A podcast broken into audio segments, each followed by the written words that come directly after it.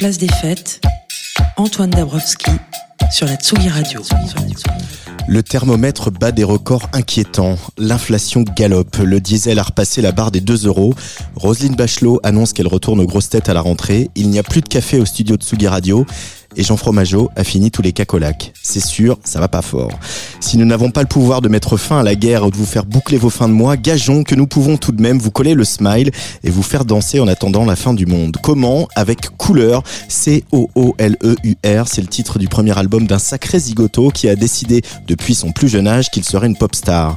Des concerts dans le salon de ses parents en passant par le conservatoire jusqu'aux premières parties d'Angèle, Julien Granel nous veut du bien avec sa moustache, ses costumes bariolés et son groove impeccable.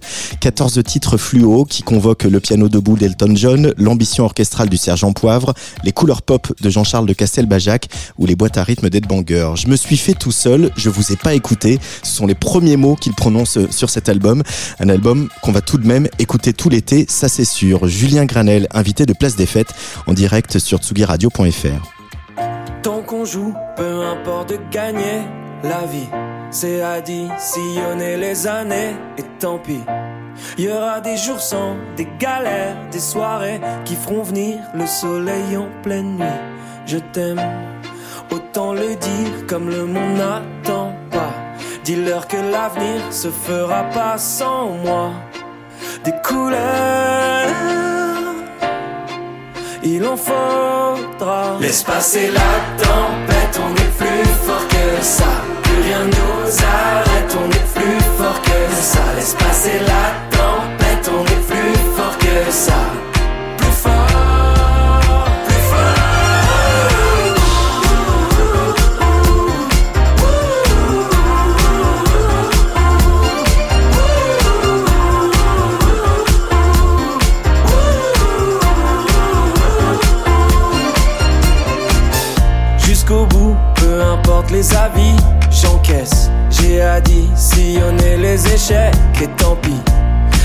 Si je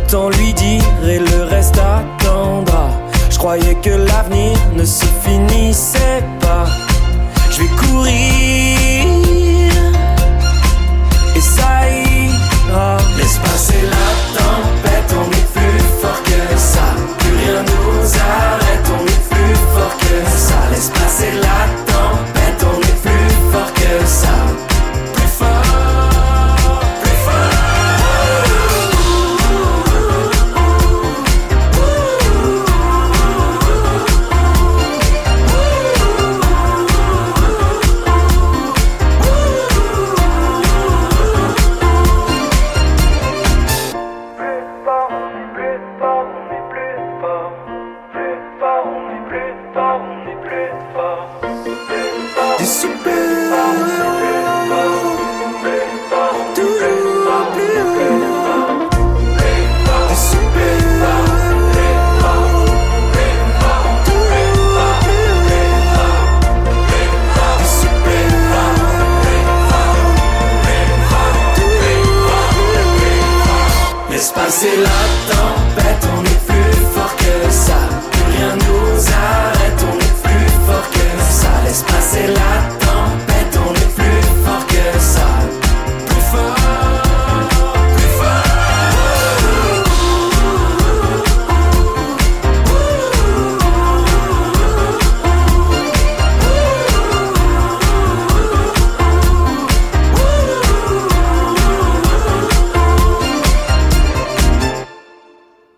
pour ceux qui euh, ne nous regardent pas sur les réseaux sociaux, euh, je vais vous décrire euh, l'énergumène que j'ai en face de moi. Il a une casquette rouge, des cheveux bleus, un comment je ne sais plus comment il s'appelle le, bonhomme de Toy Story.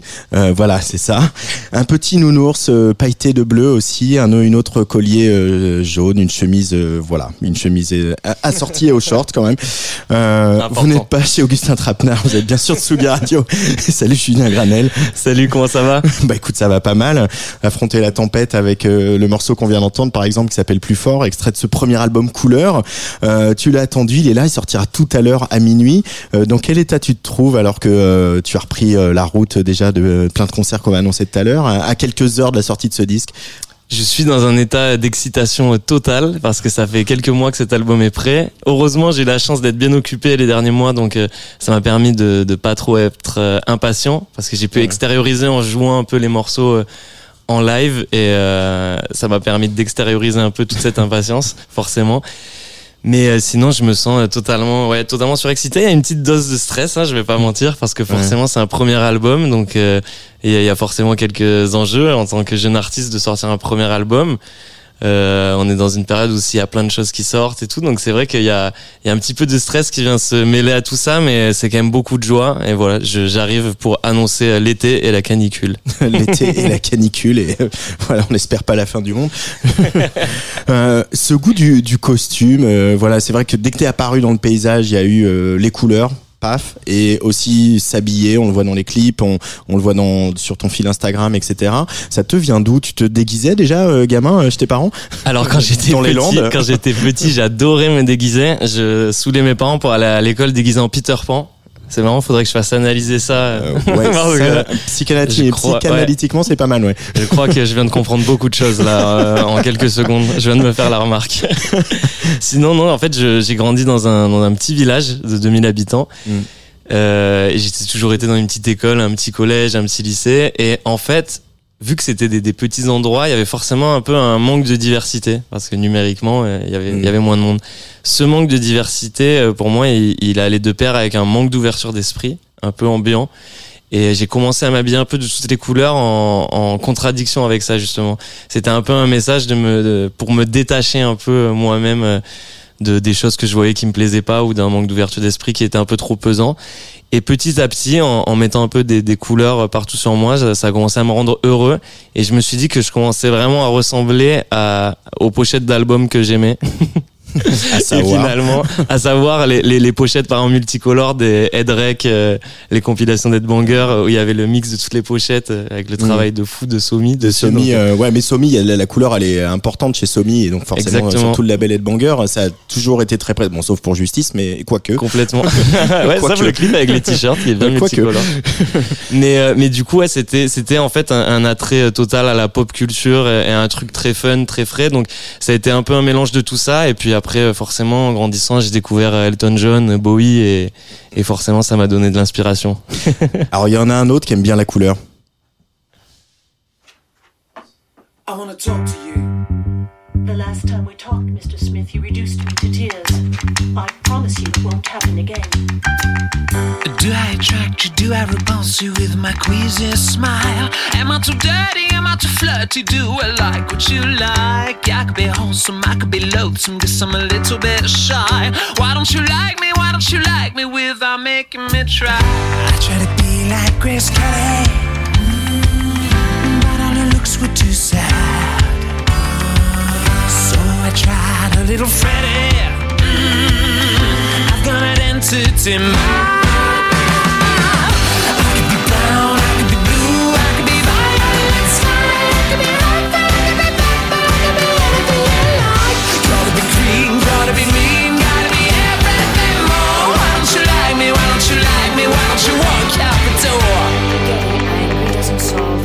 Mika, évidemment, avec Grace Kelly. Euh, c'est quoi ton rapport avec cet album et, et, et cet artiste, Julien Granel? Alors là, déjà d'écouter ce morceau, ça me met des petits frissons de bonheur et de nostalgie parce que je pense que c'est un des morceaux que j'ai le plus écouté dans ma vie. Quand j'avais peut-être 13, euh, 14 ans, c'était par là, il y a cet album Life in Cartoon Motion qui est sorti. Et pour moi ça a été une véritable claque, c'est-à-dire que euh, j'avais quelque chose de, de, très pop en moi, mais alors là, d'entendre justement cette voix totalement au perché qui mélangeait mm. l'opéra, qui avait un côté de Freddie Mercury, qui était à la fois totalement barré et qui s'imaginait vivre dans un dessin animé, ça m'a tout de suite parlé. et ça a ouvert plein de perspectives en moi. Donc ça a vraiment été euh, une, une réelle porte d'entrée vers plein de choses cet album. Euh, et le côté justement euh, voix de tête comme ça, euh, très forte, etc. Tu chantes, tu, tu, y pousses pas tant que ça les aigus toi quand tu chantes, euh, voilà par rapport à Mika, mais euh, c'est vrai qu'il y a un côté jubilatoire quoi, à l'entendre pousser comme ça, on a envie de hurler avec lui. Complètement, c'est exactement ça. Dans l'album, il y a pas mal de, il y a pas mal de, de, de, de petites, de petites chansonnettes bien haut perché, mais c'est c'est c'est surtout un des, un des premiers artistes que j'ai vu en, en live Mika en, en mode gros concert. J'étais allé pour la première fois de ma vie à Paris euh, quand j'avais 15-16 euh, ans pour aller voir son concert au Parc des Princes. Et c'était incroyable, une scénographie folle, la proposition artistique était dingue et c'est vraiment le premier gros concert dans un stade que j'ai vu et il y avait une espèce d'euphorie, je pense, qui m'a beaucoup inspiré aussi pour mes concerts. Euh, j'ai tendance à hurler justement pendant mes concerts et à tout lâcher. Alors on a parlé de, voilà de, des costumes, du goût pour la couleur, euh, de voilà ce truc initiatique avec Nika, etc. Euh, quand est-ce que la musique, elle est vraiment devenue centrale dans ton existence? Ça a été assez tôt. Hein. En fait, j'avais 6 ans pour tout te dire. J'étais au CP et un jour, on m'a proposé de rester plus tard à l'école avec mes copains. Et donc, j'ai dit oui directement sans savoir ce qui allait se passer, juste pour rester un peu plus tard à l'école avec les potes. et finalement, on a une initiation à, la musique et c'est la première fois que j'ai entendu, euh, enfin, vu des mains se poser sur un, synthé et jouer du piano et jouer des morceaux. Et ça m'a complètement mais bouleversé. Je suis rentré chez moi et j'ai dit à mes parents, je veux faire ça dans ma vie. Et c'est jamais passé. Donc en fait, à partir de là, euh, il y a vraiment ma, vie à tourner autour de ça et, euh, et, je faisais plus souvent du piano que ce que je faisais mes devoirs. mais euh, mais du coup, j'ai vraiment passé euh, mes soirées, mes week-ends, mes mercredis après-midi à faire ça tout le temps, tout le temps, tout le temps. Et, et assez vite, je me suis rendu compte qu'il y avait une infinité de possibilités hmm. et que le, le, piano, donc j'ai fait 14 années de piano classique après ça, mais mais le, le piano classique en fait, ça me permettait juste de techniquement pouvoir faire ce que je voulais avec cet instrument. Euh, bah c'est ça après parce qu'il y a le piano classique et on, peut le voir quand on se promène sur ton Insta, sur ta chaîne YouTube. Il y a aussi euh, euh, une certaine virtuosité au piano. Tu tu tu, tu touches. c'est gentil. Mais il y a la pop qui est devenue évidente et, on, et contrairement à plein de gens qui disent où on sent que voilà ils ont dû tout rejeter, la formation classique, etc. En fait, toi, tu tu l'embrasses, elle fait partie du bagage, quoi. Exactement. Pour moi, c'était vraiment une piste de décollage. C'était euh, un, un, passeport pour la liberté absolue. Je me disais que si j'allais au bout techniquement du piano et que je connaissais cet instrument par cœur dans les moindres détails, euh, c'était que j'allais pouvoir en faire ce que je veux. Et, euh, et du coup, j'avais tellement de choses en tête que j'avais envie de, de, de, traduire en musique que, que du coup, c'est hyper agréable là de pouvoir poser mes mains sur un piano et de pouvoir jouer ce que j'ai en tête euh, directement. C'est sans filtre. C'est le plus grand luxe du monde parce que c'est une joie totale. Et moi, je suis très addict à cette sensation là de d'une idée qui passe par la tête et qui direct va dans les mains et, et devient une émotion au piano. Euh, et les, alors on va parler d'Elton John aussi parce que c'est voilà l'espèce de grand showman qu'il qu'il est toujours en fait, hein, même si voilà il est un peu plus fatigué qu'il y a quelques années. Mais il a justement c'est c'est un homme piano, tu vois on dit de on dit de Véronique Sanson que c'était une femme piano ou de Barbara, voilà. Mais mais les, lui c'est un homme piano qui justement a repris un peu le fil là où Jerry Lee Lewis l'avait l'avait laissé, euh, être capable d'être debout, d'être de transpirer sur le piano en chantant et en, et en chantant juste. Exactement. En fait moi j'aime bien parce que justement sur le live il y a un truc euh, très punk, limite de, de frapper sur un piano comme ça, de de vraiment euh, se laisser aller, de sauter partout. Et à la fois, ce que j'adore et que j'admire chez Elton John, c'est la, c'est le talent absolu de faire des, bah, des chansons légendaires, mais des chansons qui peuvent, sur le papier, parfois paraître simples. Et mm. souvent, euh, quand on a un musicien qui est très technique et très instrumentaliste, bah, ça peut être un peu trop chargé pour rien. Et finalement, il y a un peu le, le fameux The Less Is More euh, fonctionne très bien. Il y a des morceaux d'Elton John qui sont sur quatre accords et qui sont des, des morceaux qui resteront euh, alors que nous, on sera plus là. et c'est la force euh, de, de cet artiste. Là, cet album, Couleur, donc je rappelle hein, le mot cool et le mot couleur mélangé, une espèce de mot valise. Euh, il y a, c'est un peu le dream come true pour le, le, premier album d'un jeune artiste, notamment en France, c'est que tu as eu les moyens de le faire. Mm. Euh, il y a, on, ça s'entend à la production. Il y a des cordes, il y a des cuivres. Ce sont des vraies cordes, ce sont des vrais cuivres. Et si euh, vous ne me croyez pas, encore une fois, allez faire un tour sur la chaîne YouTube de ce garçon. euh, c'est devenu un peu un luxe hein, parce qu'on est quand même dans une ère de, de, bedroom producer avec des gens qui en font des choses absolument sublimes comme November Ultra et qui voilà font de la contrainte une force. Euh, toi, ça n'a pas été ton cas. Euh, comment comment c'est arrivé ça? Comment c'est arrivé que finalement on te t'accorde ces moyens-là, Julien Granel? Alors en fait, c'est arrivé petit à petit. Déjà, j'embrasse November Ultra parce que ce qu'elle fait c'est magnifique. Donc on en profite, allez l'écouter. Mais euh, c'est vraiment en fait partie de. Pour le coup, cet album, il est. Euh, j'ai partagé quelques quelques images là un peu de, de, de la création. Euh, il est vraiment parti d'une chambre parce que j'ai commencé, j'étais en confinement et j'étais avec des mm. amis à moi dans une maison. Et, euh, et, tout le monde venait dans ma chambre et j'avais une petite chambre avec, euh, avec vraiment un clavier, un ordi et des enceintes. Et en fait, il, il a vraiment commencé comme ça. Ce disque, c'était vraiment de la musique de chambre finalement. et puis assez vite, j'ai senti qu'il y avait une vraie énergie dans les morceaux. Euh, j'ai, j'ai aussi fait enregistrer tous mes amis qui sont pas du tout chanteurs dessus euh, pour faire des chœurs. Il y a, il y a un peu comme dans le morceau plus fort qu'on a écouté tout à l'heure, il y a un peu des, des chœurs euh, hyper euphoriques. Il y a une vraie énergie dedans que j'adore. Et petit à petit, cette énergie elle a commencé à se pousser et je suis arrivé avec toutes mes maquettes produites mm. et tout chez Julien Gallner, qui est un producteur avec qui j'ai terminé cet album. Et euh, moi j'ai une passion du son analogique, donc on a on a tout passé à 100% dans des vieux synthés, ce qui pourrait être juste un truc de geek, mais qui au final est devenu un vrai truc de son qui a donné une chaleur. Et une fois qu'on avait déjà fait tout ça, on s'est dit euh, on est on est peut-être à ça d'avoir un, un, gros gros album, donc allons-y, on va mettre des vraies cordes, des vrais cuivres. Et je pensais pas que ce serait possible. Alors là, je remercie mon label qui a cru 5-7 euh, et qui et qui a dit eh bah tu sais quoi, allons au bout de, de ça. Ils ont écouté les maquettes, ils, étaient contents, donc euh, ils m'ont permis d'aller euh, enregistrer au studio Motorbass, au studio Pigalle pour les cordes et les cuivres et et euh, c'était vraiment une expérience incroyable. Moi, c'était un rêve de d'avoir des, et des cuivres sur un morceau. Ça change quand même tout.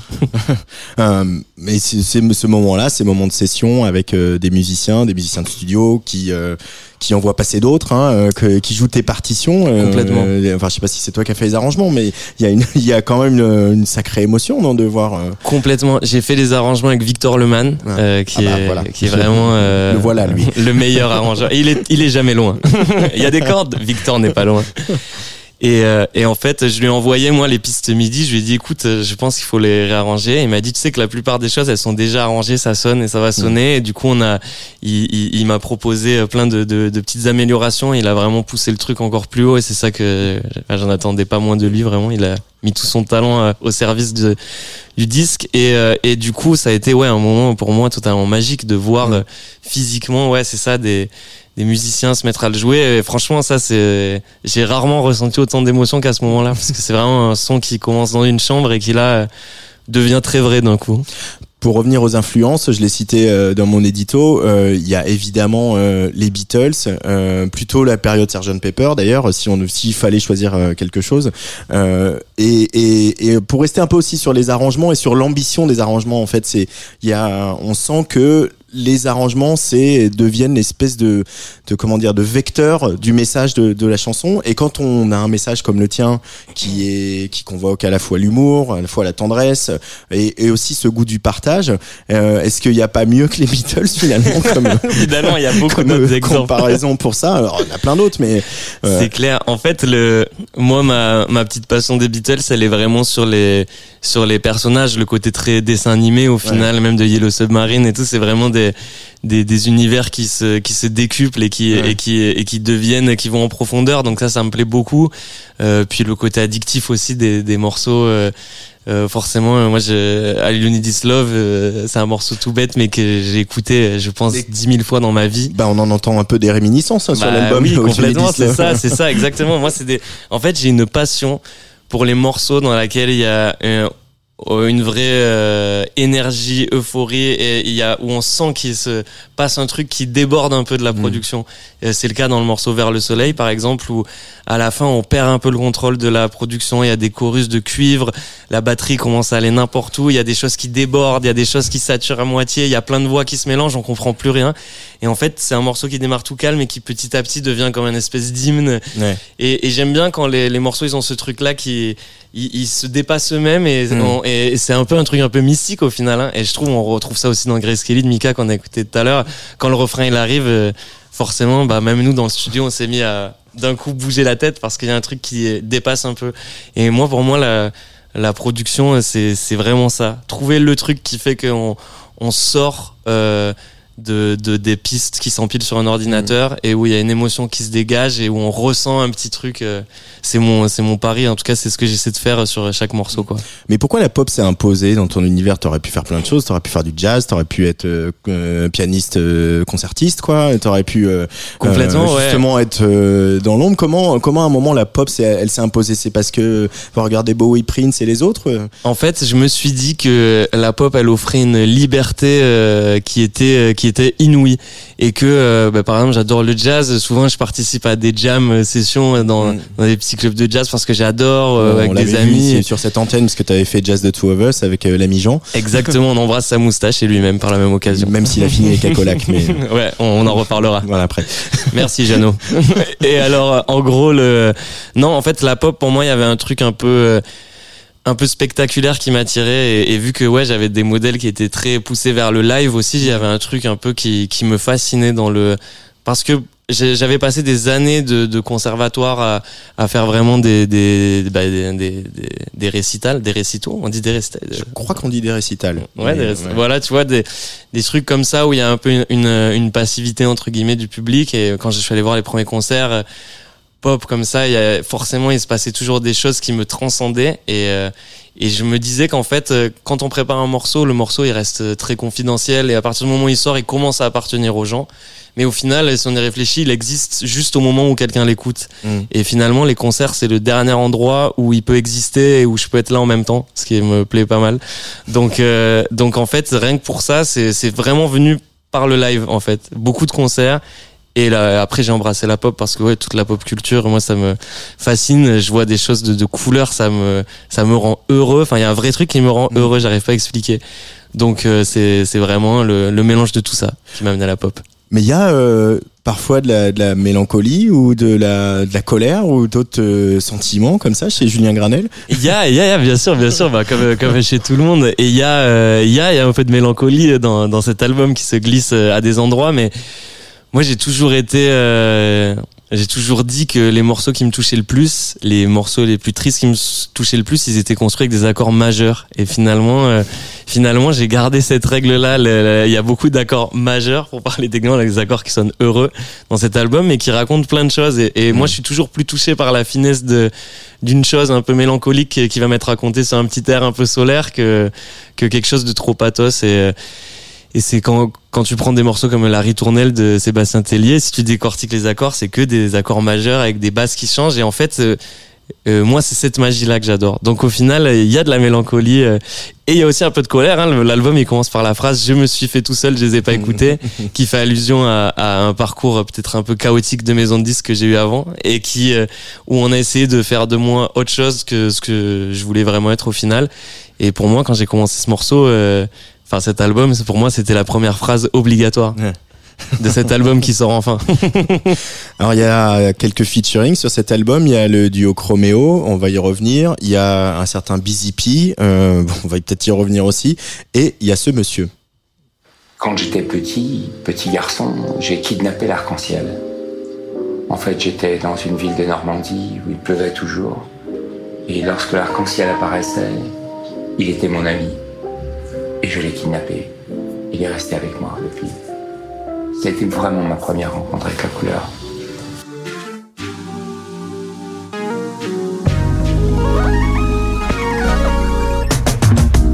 La couleur, c'est l'ultime possibilité, l'ultime ciment de paix.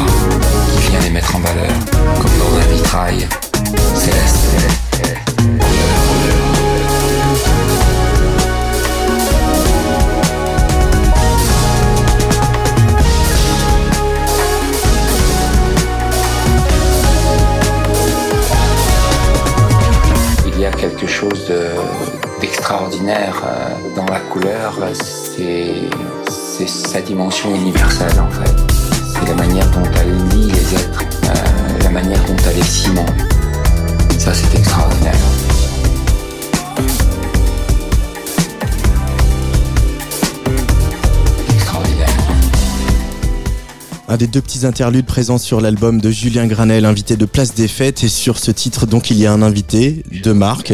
Il s'appelle Jean-Charles de Castelbajac. Euh, comment vous êtes rencontrés tous les deux? On s'est rencontrés car il a slidé dans mes DM.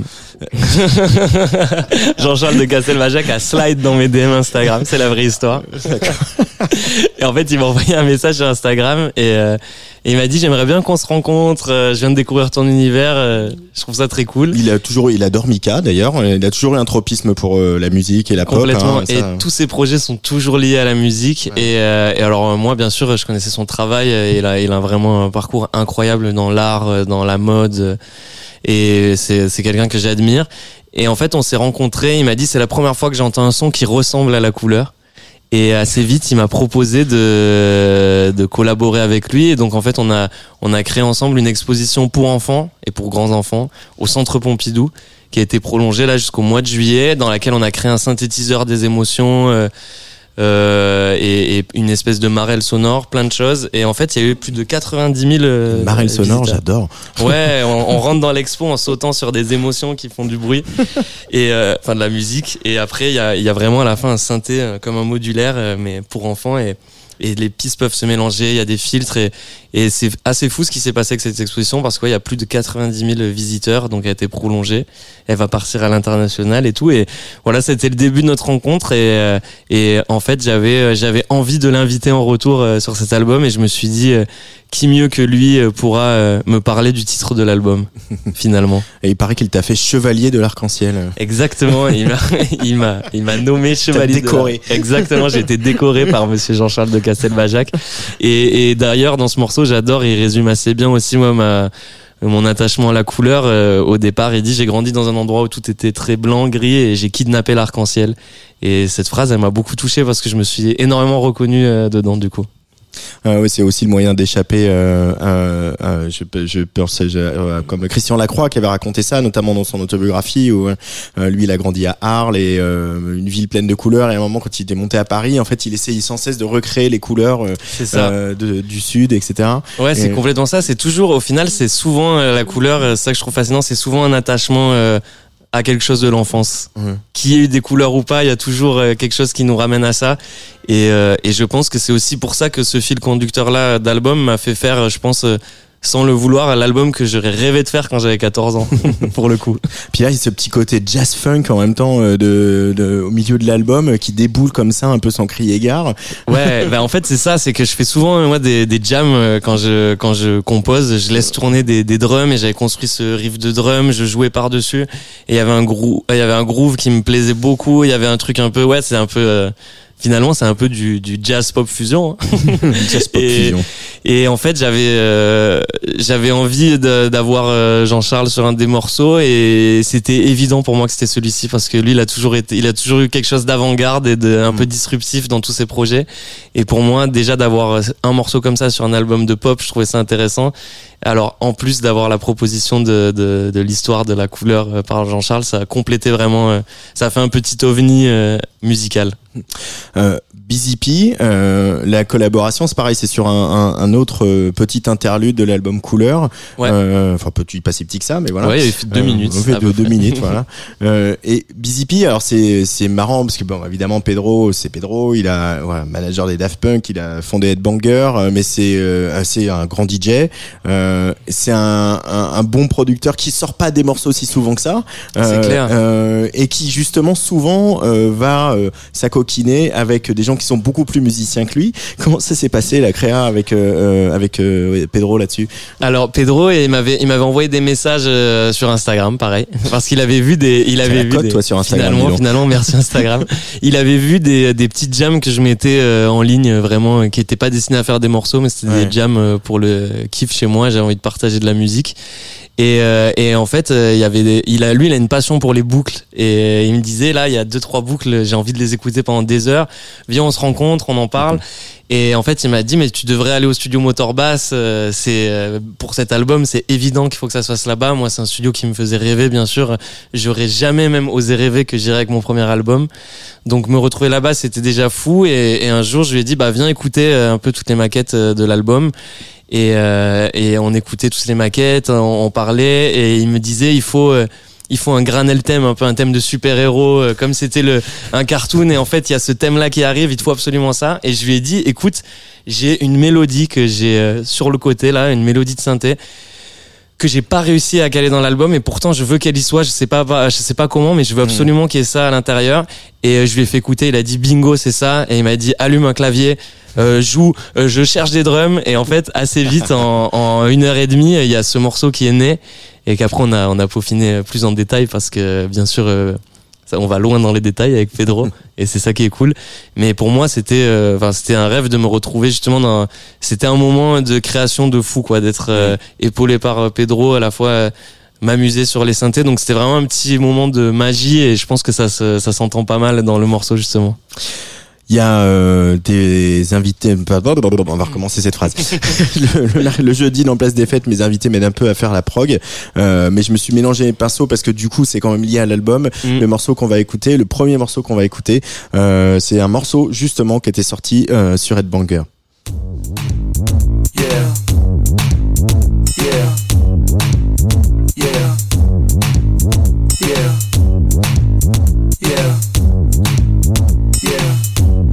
Yeah. You up when you fall. You person you call you should know. I can tell that you're looking at me, watching so curiously. You to check my you know I'm somebody. Wasting all this time, sitting there waiting in line, and I don't want it. I don't want it. See that you don't know about me, and I don't need this. I don't need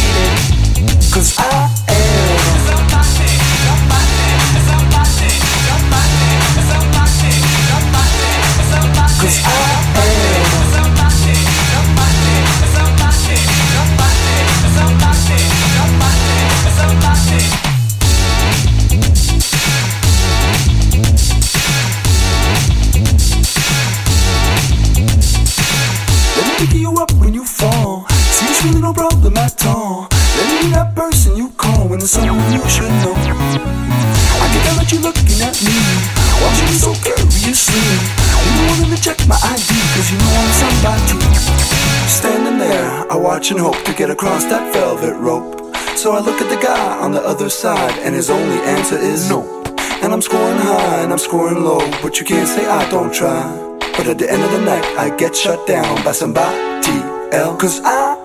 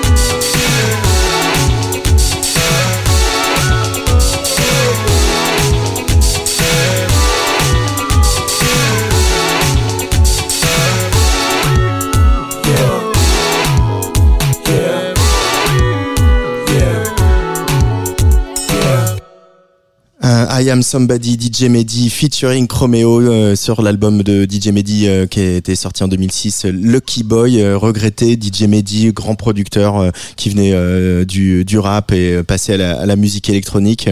Voilà, une grande, une autre, une, une des tragédies de, de Dead Banger qui malheureusement en aura, en aura connu plusieurs. Euh, peut-être pas épiloguer sur, sur, DJ Mehdi, même si on pourrait dire tellement de choses, parce que toi, ce qui importe aussi, Julien Granel, c'est Chromeo, le duo canadien qui se trouve en featuring sur euh, sur ton album.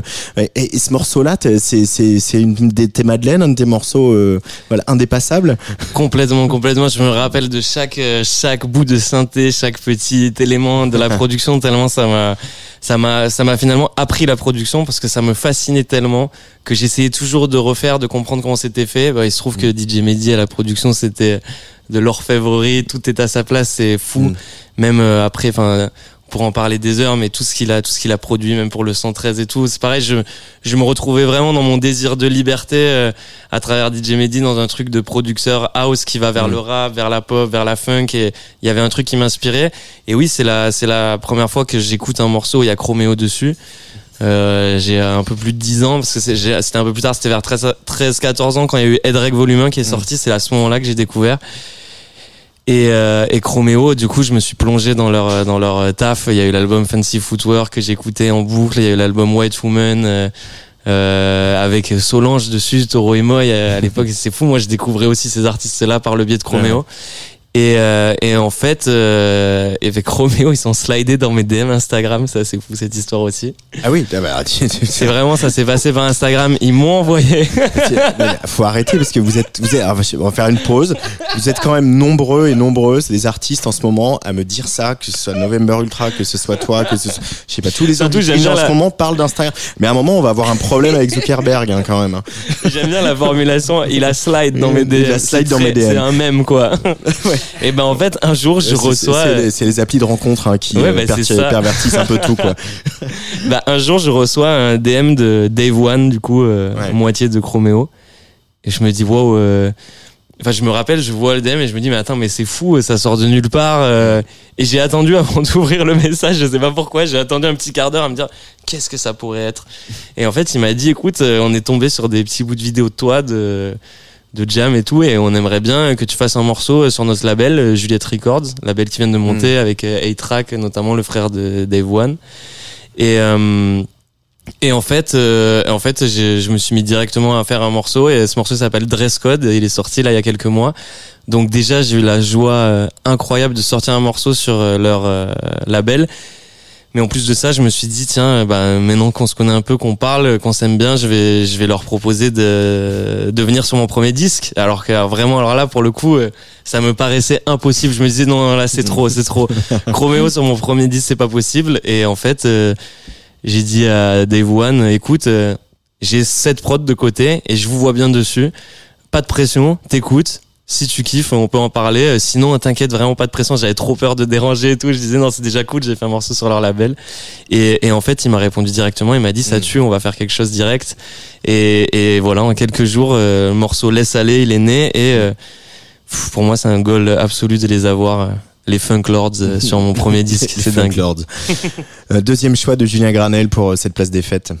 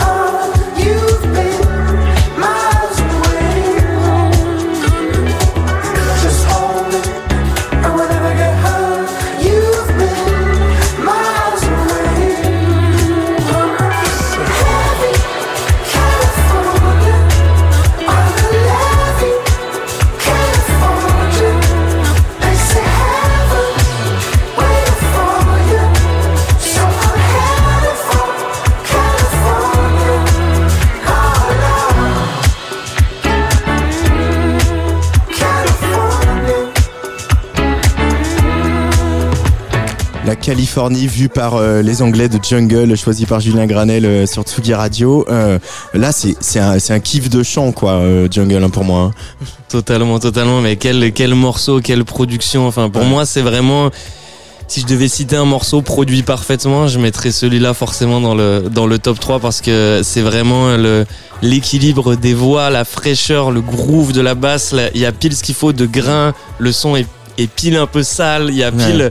Enfin, vraiment. Et puis, ouais, tout, tout l'imaginaire euh, West Coast, euh, californienne, euh, ça me parle vu que je viens de la West Coast de France. je suis un peu californien. Mais de France, Mais du 4-0 quoi. Californien des Landes quoi. Californien des Landes.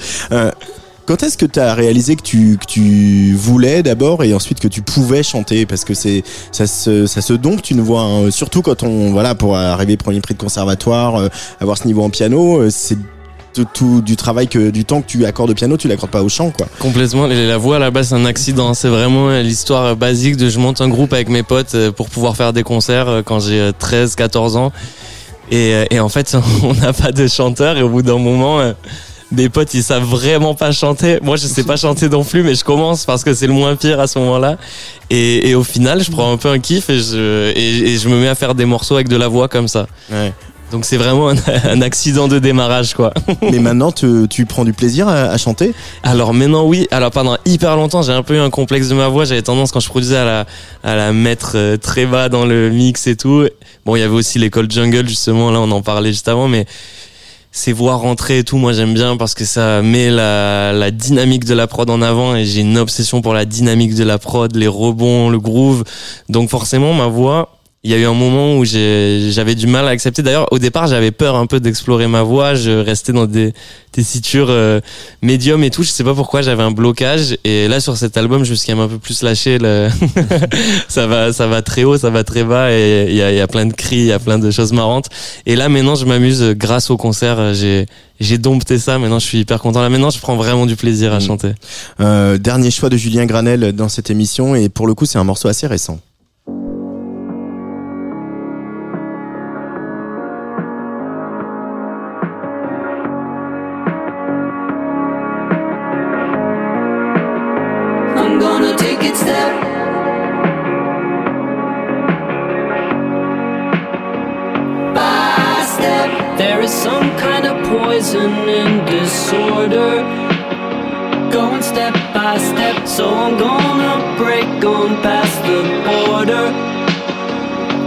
Step by step, it feels like there's something in the air.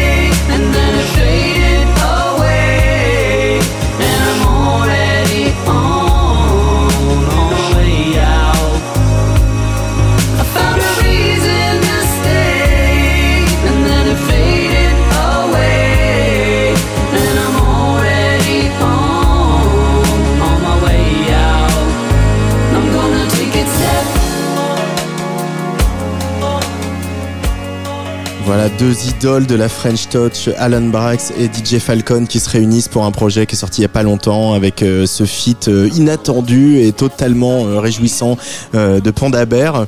Euh, choix de Julien Granel aujourd'hui, pourquoi? J'avais, j'avais envie de l'écouter égoïstement, finalement. Donc je viens à la radio, Je suis, ouais, finalement, autant l'écouter dans un casque. radio en même voilà, temps. exactement. En plus, il y a une belle vue chez vous, c'est cool. Donc, non, mais c'est vraiment, je parlais plutôt là de ma passion pour les morceaux qui, qui se dépassent un peu eux-mêmes. Ouais. Et finalement, pour moi, c'est un morceau un peu contemplatif comme ça qui, qui fait ce travail-là. Et c'est marrant parce que quand je l'ai écouté, j'ai reconnu tous les éléments qui me plaisent. euh, Plus techniquement, moi j'adore quand dans les morceaux il y a une note qui tient, qui reste la même et qu'il y a tout qui bouge au-dessous. Ouais, il y a Et une là, c'est ce qu'on bourdon entend avec, ce ouais, c'est ça, il y ouais. a ce bourdon là qui est là et, et en fait, c'est un morceau ultra solaire, planant et j'ai eu une vraie émotion en l'écoutant. La première fois, je m'attendais pas du tout à écouter ça. Ils ont aussi sorti euh, le morceau Creative Source euh, dans le même euh, petit EP qui était plus attendu pour moi et que j'ai adoré aussi. Mais alors celui-là, il m'a vraiment mis la, la claque inattendue et, euh, et c'est le parfait son là pour un petit coucher de soleil, un jour de sortie d'album. ça me met bien. Ça te met bien. Euh, cet album euh, Couleur euh, de Julien Granel, il se termine par un morceau qui s'appelle Sincère, qui est un peu une lettre à ta mère, un peu euh, une espèce une lettre à l'enfant que tu étais aussi, euh, où Ouais, bien euh, et il y a vraiment cette cette joie euh, d'avoir euh, touché ton rêve. Euh, c'est euh, l'état dans lequel tu es aujourd'hui, là, à quelques heures de la sortie. C'est tu dis, ouais, voilà, tout ce que j'ai fait depuis l'âge de 6 ans, le conservatoire, les heures, les concerts pourris avec le groupe de rock euh, dans le bar avec Ouais. la sono euh, bah maintenant, tout ça, ça a servi à ça. Il y a vraiment de ça. Franchement, je, je sais que la route est encore longue et j'ai encore envie de faire plein d'albums et plein de choses, mais là, je crois que le, le fait de sortir enfin un premier album, ça me, ça m'a appris à déjà euh, arrêter d'avancer sur un disque sans jamais le sortir. déjà, j'ai appris cette phrase. Je sais plus qui m'a dit ça, mais elle m'a dit on finit jamais un album, on l'abandonne. Donc voilà, j'ai appris à abandonner mon album pour qu'il sorte. Et, euh, et finalement, ça m'a appris aussi à, à prendre un peu de recul et à prendre le temps d'apprécier. euh, euh, le fait que là euh, ça se passe bien un instant T c'est cool et ouais ce morceau sincère c'est un peu euh, un morceau euh, où il y avait des choses que j'avais envie de dire que j'avais pas encore dit dans l'album et c'est un morceau last minute il, il était vraiment euh, trois jours avant d'entrer en studio à Motorbass et euh, et il est assez révélateur sur plein de choses. Il explique, je pense, pas mal de textes de l'album qu'il y a plutôt dans le disque, donc il permet de réécouter avec un œil plus frais. Et, et donc ça, je trouve ça intéressant. Et il est aussi assez représentatif de ma vie. Il y a une phrase, par exemple, qui dit euh, J'ai joué dans un bar et un zénith la même semaine, c'était en perdre la raison. Et je pense qu'il n'y a pas plus représentatif euh, que cette phrase en ce moment dans ma vie. Euh, les Zéniths, c'est parce que tu fais les premières parties d'Angèle.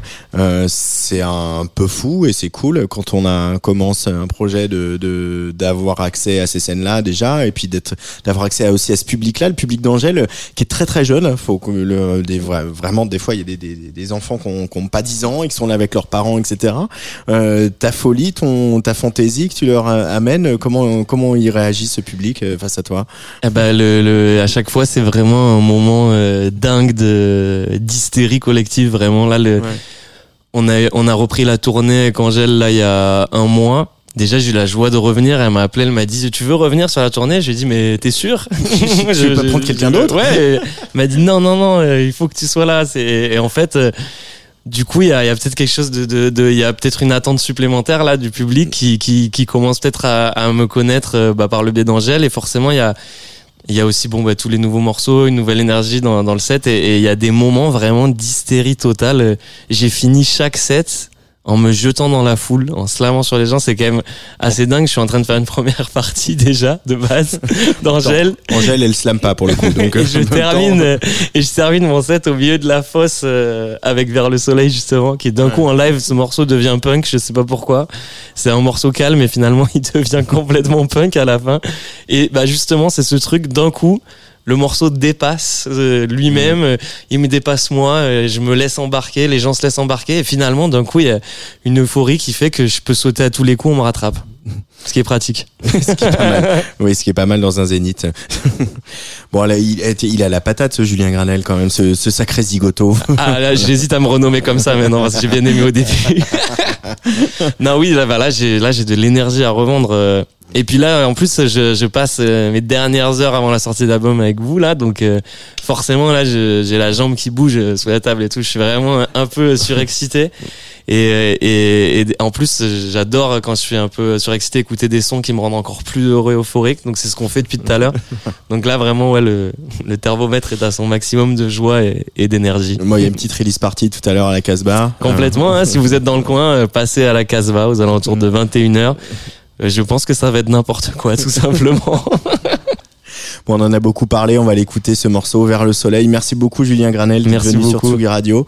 Euh, et puis euh, bah on va forcément se croiser avec Angèle ou, ou autre dans toutes ces dates qui, qui vont se passer. Il y a une gaieté lyrique euh, en décembre, je vais annoncer tout ça. Ouais. Euh, je rappelle le titre de l'album Couleur, C O O L E U R et euh, allez regarder aussi les autocollants, les casquettes, La totale. la totale. Total look Julien Granel. Merci, à bientôt. Merci beaucoup pour l'invitation. À bientôt.